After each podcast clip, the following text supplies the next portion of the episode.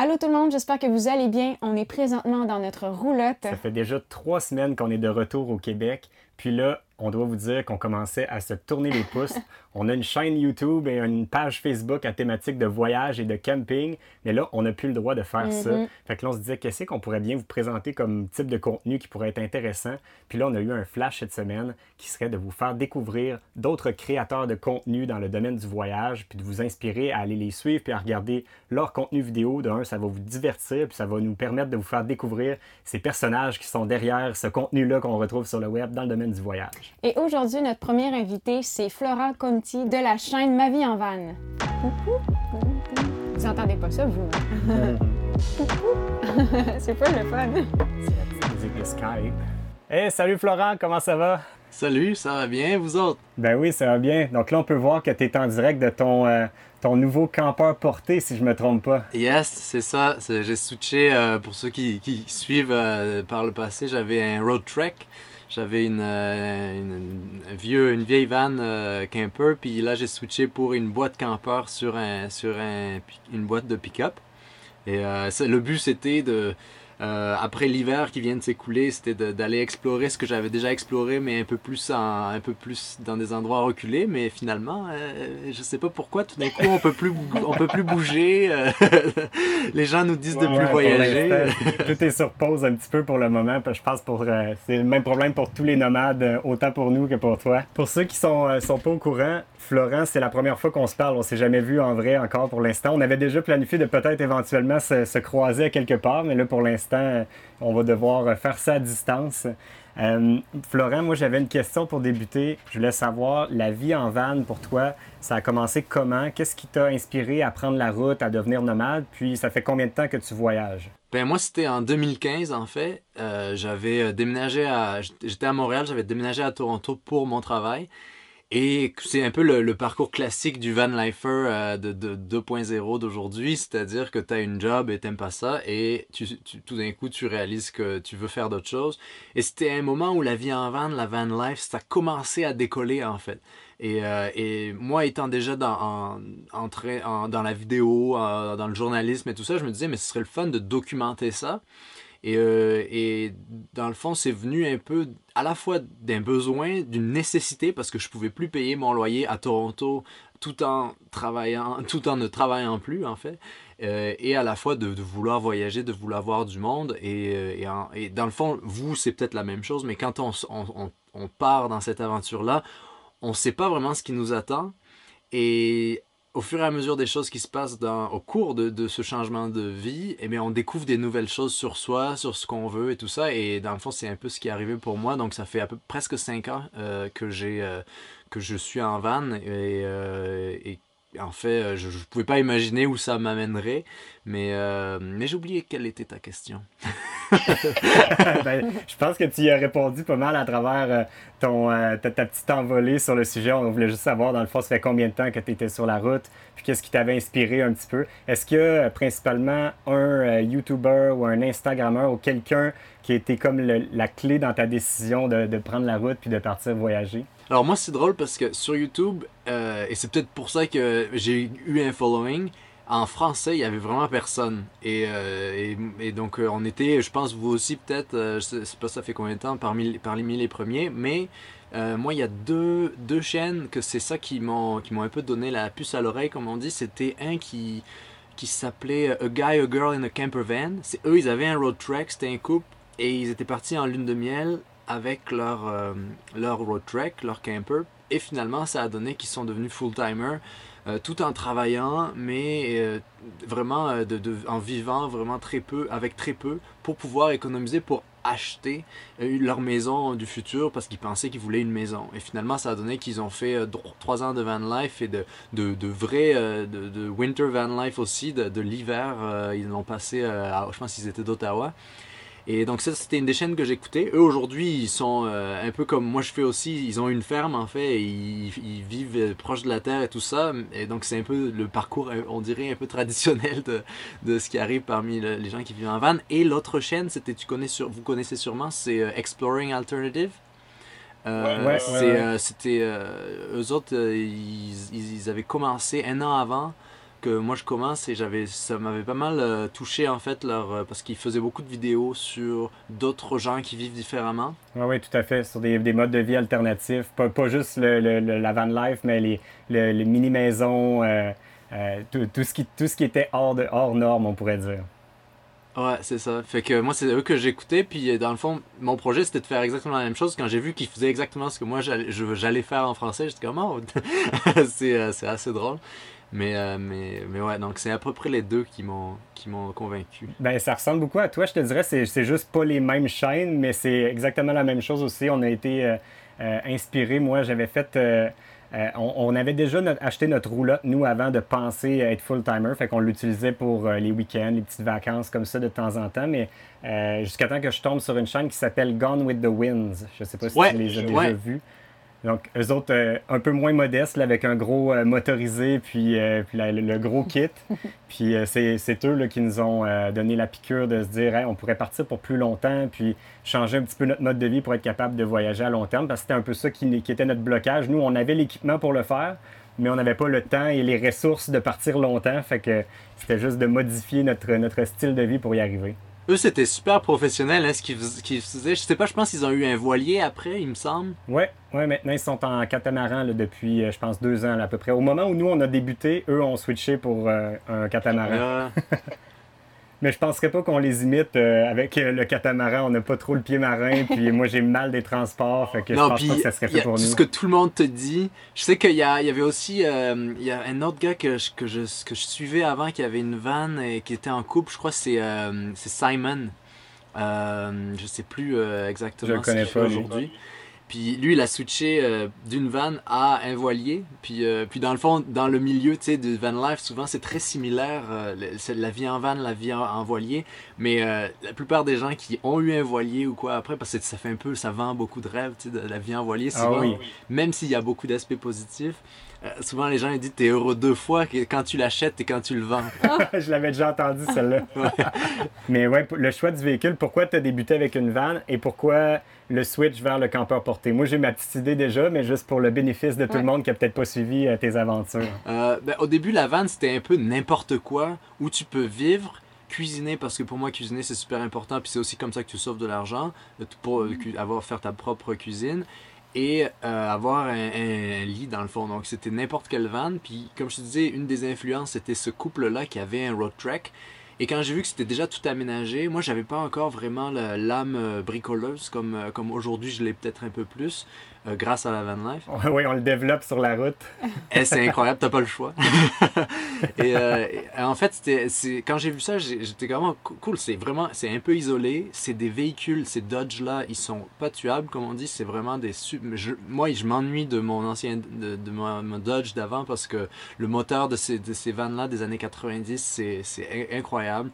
Et, euh, et dans le fond, c'est ça que j'ai eu pendant 3-4 ans euh, dans mes premières années. Euh, donc c'est pour ça que j'ai choisi ce premier véhicule-là aussi, parce que pour sa durabilité, sa fa- facilité et aussi son coût, euh, le, le coût d'un- d'une vanne des années 90 euh, qui roule encore super bien et qui était tout aménagé, c'était très minime. Aujourd'hui, c'est un peu monté, c'est devenu un véhicule un peu vintage, ces, ces affaires-là. Ouais. Mais après le switch à- au camper, entre-temps, j'ai eu une Dodge Caravan parce que je voulais faire l'expérience d'avoir le, le vrai euh, Dodge Falia comme euh, beaucoup de gens l'appellent. Euh, donc, entre-temps, dans mon switch, quand j'ai vendu mon autre van, j'ai pris cette petite Dodge Caravan, mais Grand Caravan, c'était vraiment une... Je voulais faire cette expérience-là, mais pour moi, c'est quand même important, peut-être comme vous autres aussi, d'avoir un espace où tu peux chiller à l'intérieur. J'aime beaucoup cuisiner, comme je disais, donc je regardais pour les boîtes campeurs parce que, ben, chaque fois que, quand j'étais en van, je voyais une boîte campeur, j'étais comme, oh my god, ça a l'air tellement cool, puis il y a tellement de... Il y a un full, un lit queen à l'intérieur, et tout ça. Et... euh, et aussi, moi, en parallèle de la vie en van, je fais beaucoup de, woofing, donc du travail dans des fermes, puis ça m'a donné de nouvelles aspirations pour ma vie. Et je me disais, si un jour je trouve une terre, d'avoir euh, où je pourrais faire cultiver des trucs, être vivre en autonomie, enfin, euh, peu importe la façon, mais je me disais, si ce système-là, c'est assez cool parce que tu as une boîte campeur, tu as, t'as un camion et tu as une boîte campeur, donc c'est deux trucs désolidarisés qui peuvent être mis ensemble, mais si tu as besoin juste du camion pour transporter du bois, pour transporter des trucs, tu peux mettre ta boîte campeur euh, hors de la boîte et, euh, avoir ton véhicule comme un véhicule normal. Donc c'est un peu ça. Après, euh, j'en ai pas encore parlé sur ma chaîne YouTube, mais ça va venir. C'est les, avantages, les inconvénients de ce système-là. Il y a beaucoup d'inconvénients, il y a beaucoup d'avantages. Mais c'est pour ça que j'ai un, peu fait le switch. Et aussi parce que ben, d'avoir un 4x4, c'est quand même assez cool pour pouvoir euh, accéder à des endroits euh, plus difficiles où, tu vois, j'ai passé l'hiver euh, je l'ai passé en Alberta, pas dans le campeur, mais parce qu'il faisait moins 40, mais, mais dans une maison qu'on gardait. Et, dans le fond, d'avoir le 4x4, j'aurais été pogné tellement de fois, je me suis genre embourbé partout. C'était comme avec le 4x4, tu mets juste la Switch, puis là, c'est parti. c'est parti. Ah je comprenais tout à fait le, le, choix derrière ton, ton, Switch. Puis je trouve les, les boîtes campeurs, c'est peut-être le, le, VR le moins euh, le moins connu, mais qui gagne à être connu, je trouve, parce que c'est vraiment, c'est très polyvalent, ça, donne accès presque à tout, euh, c'est vraiment, c'est confortable. Je trouve que c'est un bon, euh, c'est un bon compromis que, qu'on peut faire entre les deux, entre la vanne et entre le, la roulotte que tu, ou la caravane que tu tires à l'arrière. Fait que je trouve que c'est un, bon, c'était un bon choix. Si tu avais de l'argent à l'infini, quel serait ton véhicule de rêve? soit un bateau, un avion, ça serait quoi? ou un, ou un autre type de VR, ou peu mhm. importe. Ouais, euh, je pense que ce serait une. Euh, je, ah, je, je me souviens plus de ces, du nom de, qui fait ça, mais c'est les, les vannes euh, électriques que Amazon a commandé à je sais plus quelle compagnie. Donc c'est comme, c'est comme un, un, sprinter, mais tout ouais, électrique. Je pense qu'ils sont en, en, collaboration avec Rivian, me semble. Rivian, c'est ça. C'est ça. Ouais. ça. Et euh, je pense que ça, et, c'est pas, ils sont pas si, tu sais, c'est pas, ça demande pas euh, beaucoup d'argent non plus parce que c'est abordable entre guillemets, pas pour euh, quelqu'un qui vit sur la route, mais pour le commun des mortels peut-être ça l'est plus. Mais mais je pense que ça, ce serait un des véhicules parce que c'est un, véhicule électrique qui a une grosse autonomie et dans le fond il y a une grosse boîte que tu peux aménager à tes souhaits. Et euh, donc ça, ce serait assez cool dans le fond. Mais pour revenir sur ta question, c'est une bonne question. Oh, j'ai bougé la caméra. C'est une bonne question cette question-là parce que je me suis souvent posé la question. Oh my god, si j'avais ça, je, prendrais ça. Si j'avais ça, si, si tu avais plus, tu voudrais toujours plus.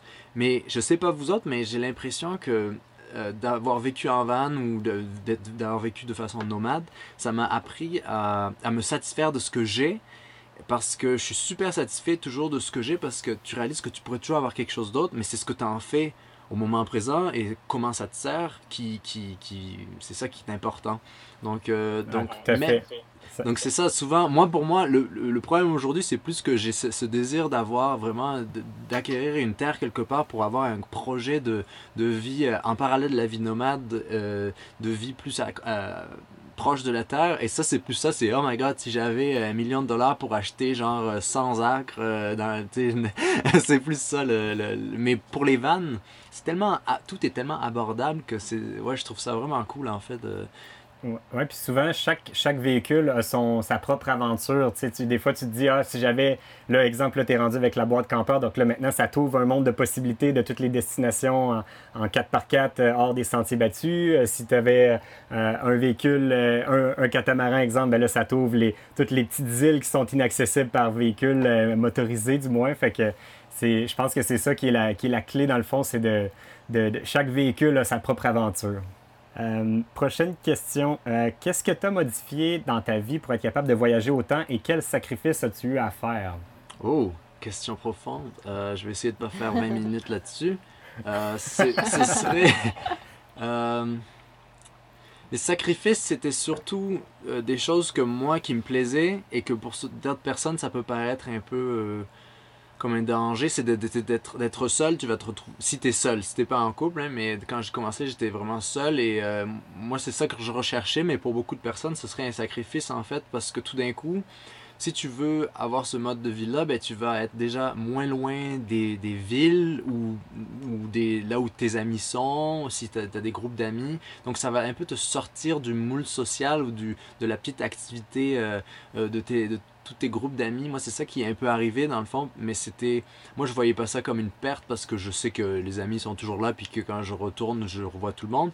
Mais euh, c'était un peu en marge, c'est ça, c'est certain, euh, parce que t'as pas la même réalité.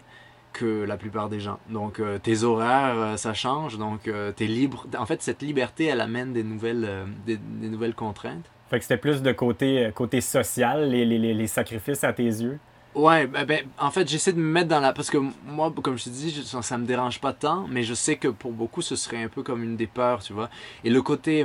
le sacrifice, c'était aussi peut-être euh, d'un point de vue... Euh, euh, la première partie de ta question, c'était sur qu'est-ce que j'ai fait pour être capable d'arriver à cette vie-là. Ben, c'était d'économiser, certes, pour arriver à, à, vivre pendant un certain temps sans, en ayant un coussin tu vois, de, de sécurité. Parce que moi, quand je suis parti, je me je dit, ah, je, vais avoir, je vais travailler sur la route.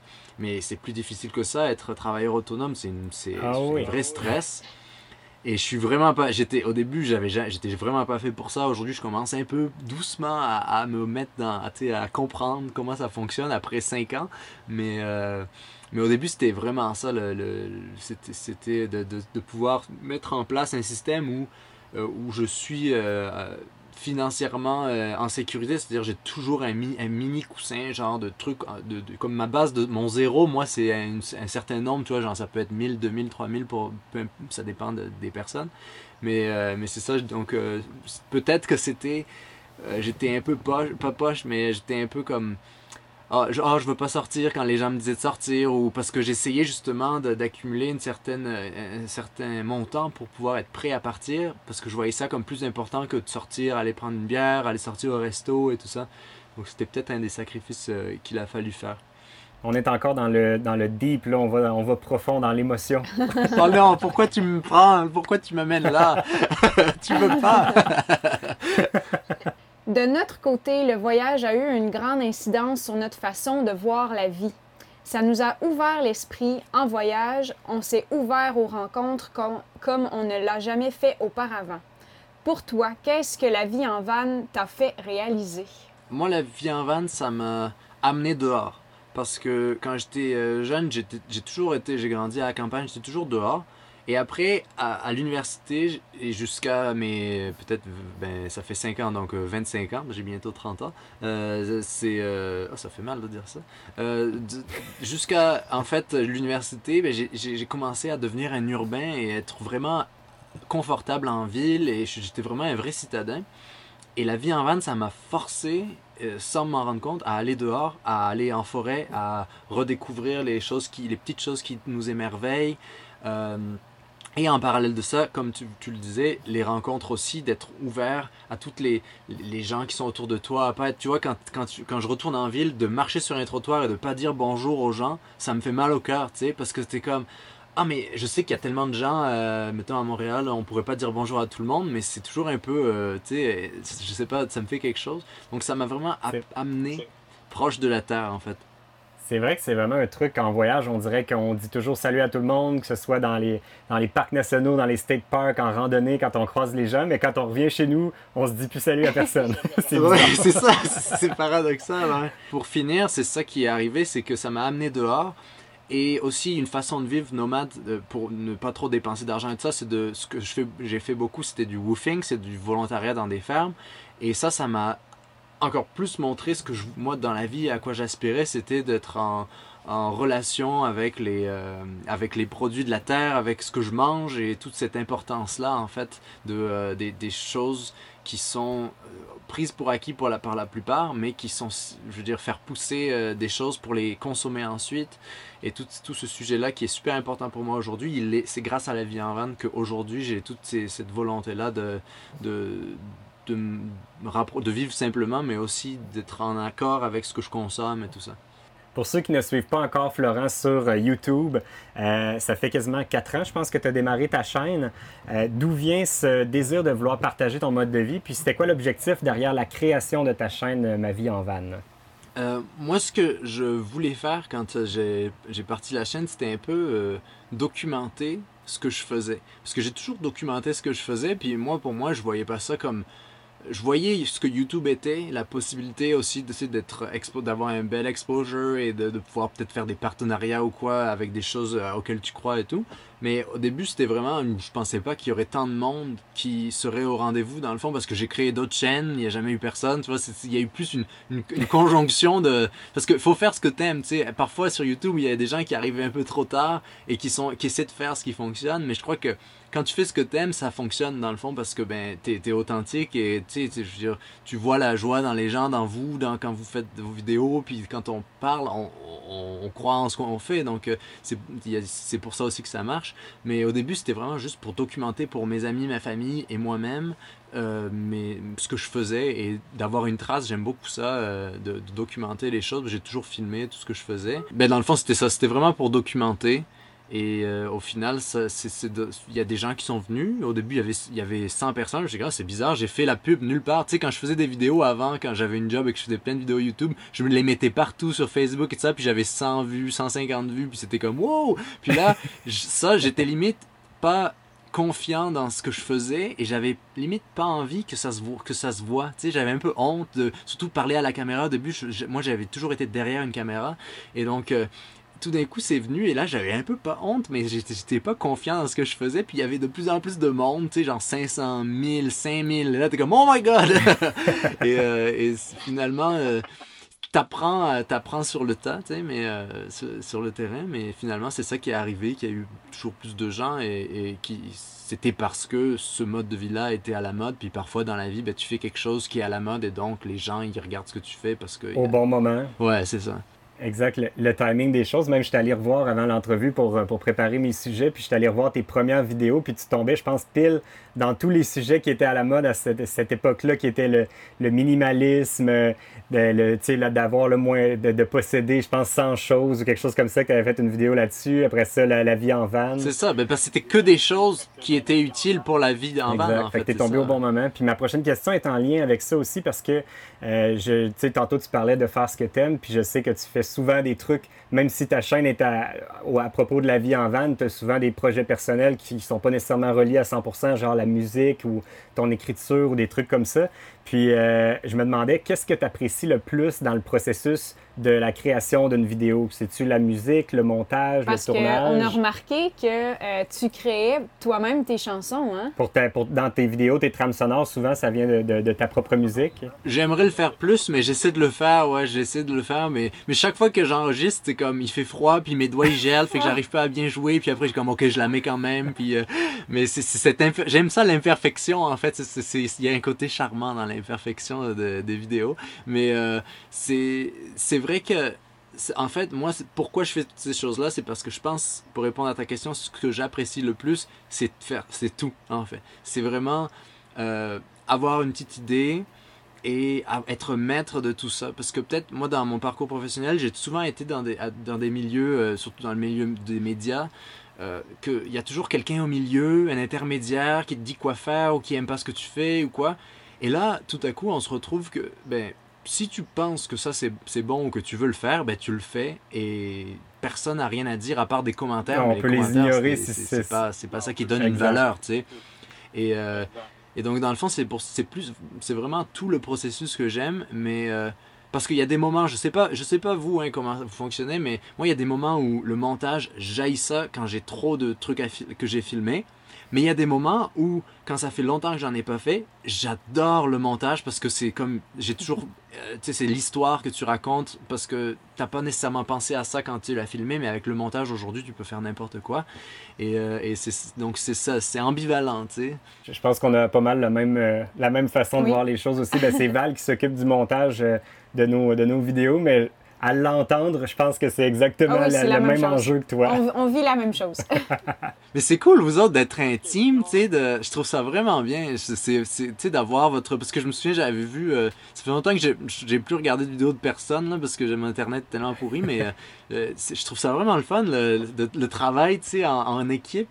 et en, et en couple, tu sais, j'aurais tellement de questions là. Ah ben, on, on, prendra le temps de le faire de ton côté après si tu veux. Euh, ma prochaine question, on sort complètement du, du domaine de, YouTube et de la vidéo. Euh, on parle plus de camping parce que j'ai remarqué, ben, c'est clair que la vie en van, ça amène à vivre un petit peu plus, euh, faire un peu plus de, de boondocking que d'être dans des campings privés ou dans des, des, des endroits plus balisés. Selon toi, c'est une question vraiment bizarre un peu, mais quel est l'accessoire de camping qui, est qui, est le plus utile pour toi pour faire du boondocking? une chaise pliante. Surtout en van, parce que, parce que t'as moins d'endroits pour t'asseoir à l'intérieur. C'est ça. À l'extérieur, c'est bien pratique. Dès que t'es dehors, c'est ça qui est drôle. Non, c'est, une joke, mais c'est pour vrai, souvent, euh, ça, a été ça c'est que t'es dehors, bon, tu peux t'asseoir à plein d'endroits, mais d'avoir une bonne petite chaise, tu sais, quand. Parce qu'à l'intérieur, c'est ça, comme tu dis, il y a plein d'endroits, mais dès que t'es dehors, ben, c'est le fun d'avoir un endroit où euh, chiller, puis avec un, un, C'est drôle parce qu'on voit tes priorités là-dedans parce que moi, je me dans ma tête, la première chose qui m'était venue, moi, je me disais, ah, des panneaux solaires, ou un, système pour être euh, autonome, mais lui, il parle de la chaise. ouais, c'est ça, c'est vrai, je prends trop pour acquis tous les trucs qui nous permettent d'avoir l'électricité. Ouais, un panneau solaire, c'est clair, c'est le, le must. Euh, mais ouais. mais c'est bon, je suis content que tu aies été dans une autre direction. Prochaine question. La vie nomade en van n'est pas toujours facile. Euh, à ton avis, qu'est-ce qui est le plus gros désavantage dans ce mode de vie? C'est de peut-être parfois euh, ne pas avoir un endroit où aller euh, de, nuit, mettons. C'est-à-dire qu'il y a tellement d'endroits où on est, on est bien, on peut rester une, deux semaines, parfois plus. Mais ce qui, moi, vraiment est le plus... Euh, et ça n'a pas changé en cinq ans, c'est chaque fois trouver un spot quand t'es dernière minute quelque part et que spot après spot, ben, tu peux pas, ou t'es pas sûr, etc. Je pense que c'est ça le, qui, moi, personnellement, le, je trouve le plus euh, oppressant parfois. C'est quoi ton, ton processus de, de, réflexion quand tu, euh, quand tu cherches un endroit pour dormir? Est-ce que, est que tu le planifies euh, longtemps d'avance ou tu y vas vraiment au jour le jour? Puis est-ce que tu utilises que les applications ou tu y vas plus avec ton, ton feeling puis ton gros bon sens? en général, ce que je fais, je vais pas cacher, j'utilise beaucoup les, les applications. Et euh, surtout dans les milieux perdus, tu sais, où il n'y a, a, pas beaucoup, c'est pas vraiment touristique, ben, souvent les applications, ça va te donner euh, un, accès, un point d'accès à plus de spots parce que ces points-là, c'est parfois des endroits en, en terre publique, en terre de la couronne ou genre aux États-Unis en BLM et tout ça. Et euh, ça donne un, point, un point précis, mais qu'après tu vas découvrir d'autres spots autour. Donc, ça, j'utilise pas mal ça avec bien sûr le satellite et tout. Là. Euh, les nombreuses apps aussi. Des... Il n'y a que le Québec qui n'a pas ça, les apps de, de terre publique. Toutes les, tous les États, toutes les provinces, ils ont tout ça. Il n'y a qu'au Québec qui a pas ça. Euh, enfin, il y a, il, ça existe, mais c'est en PDF, puis c'est super mal fait. Et donc, j'utilise pas mal ça aussi. Mais le processus après, ça dépend, tu sais, boondocking urbain ou en, euh, en, plus en dehors. Donc, moi, ce qui est, ce qui est plus dérangeant, c'est vraiment quand tu es à un endroit et qu'il n'y a, pas beaucoup d'autres endroits autour que tu as, repéré et que tu vois des panneaux d'interdiction partout. Tu stationnement après stationnement. et là, tu es comme, oh, je suis dans un endroit que je connais pas, je sais pas où aller, il est genre 9h euh, du soir ou 8h du soir. Donc, euh, ouais, mais euh, le processus, c'est d'avoir toujours au moins trois endroits, c'est-à-dire le plan C, c'est le Walmart. Euh, le plan B, c'est comme euh, un endroit pas très cool, mais où tu sais que tu as le droit. Puis le plan A, ben, c'était là où tu rêves d'aller. Puis que s'il y a un problème, après tu fais ta liste. Vous autres, avec la roulotte, je me demande, euh, c'est quoi le. vous en avez peut-être déjà parlé souvent dans vos vidéos, mais c'est un peu pareil ou? Ben, on n'a jamais vraiment répondu précisément à cette question-là. Je pense que les gens peuvent juste le voir à travers les vidéos, mais ça se ressemble beaucoup. C'est juste qu'on va plus souvent, nous, le plan, mettons, le plan D va plus souvent être euh, un camping euh, traditionnel ou euh, un camping d'un state park ou d'un national park. Qui, fait côté budget, ça peut coûter un petit peu plus cher côté pour cette dépense-là. Par contre, une fois qu'on est stationné, parfois, des fois, on va laisser la, la, roulotte à un endroit, ça nous fait comme un camp de base, puis après ça, on peut aller explorer avec notre, notre véhicule. Fait que ça a ses avantages et ses désavantages, mais c'est à peu près le même processus que, que pour toi. On est rarement planifié très, très longtemps d'avance. On va avoir un plan A, plan B, plan C, puis sinon, ben, ça va être dans un camping. Mais c'est clair, c'est clair qu'il y a des régions où on est un petit peu plus limité, là, comme exemple la Floride euh, où euh, c'est très difficile de faire du boondocking. Donc là, à ce moment-là, on, essaie de trouver des solutions, euh, comme exemple des passes de camping qui fait que ça revient un peu moins cher pour essayer de réduire les coûts. Puis il y a beaucoup de state parks. Je sais que avant, j'étais vraiment zéro camping. Puis aux États, dans l'Ouest, il y a beaucoup de state parks où c'est genre vraiment pas cher. Et euh, tu as accès à des trucs que si tu faisais du boondocking, tu n'aurais pas vraiment accès. Donc ça vaut pas mal la peine. Puis j'imagine, vous en roulotte, je pense que vous avez encore moins le choix parce que tu peux pas vraiment laisser place à l'improvisation euh, à certains moments parce que tu es, es, quand même long et puis tu as une roulotte. Donc finalement, ça te pousse peut-être plus à être sûr de ton endroit et à pas le, le, le, faire freestyle comme parfois on le fait quand on est en van. Oui, ben ça, en fait, ça dépend vraiment des destinations qu'on fait. Tu vois, comme en 2018, on avait fait l'Alaska, où Alaska, tu sais, c'est pas compliqué. Tu peux te, ranger n'importe où, les emplacements sont grands, y a pas, tu peux faire du boondocking partout. Même cet hiver au Mexique, on a fait une bonne partie de notre voyage au Mexique en faisant du, du boondocking un petit peu partout. Puis on n'a pas payé souvent du camping, sauf en se rendant dans les coins plus touristiques, les plus populaires.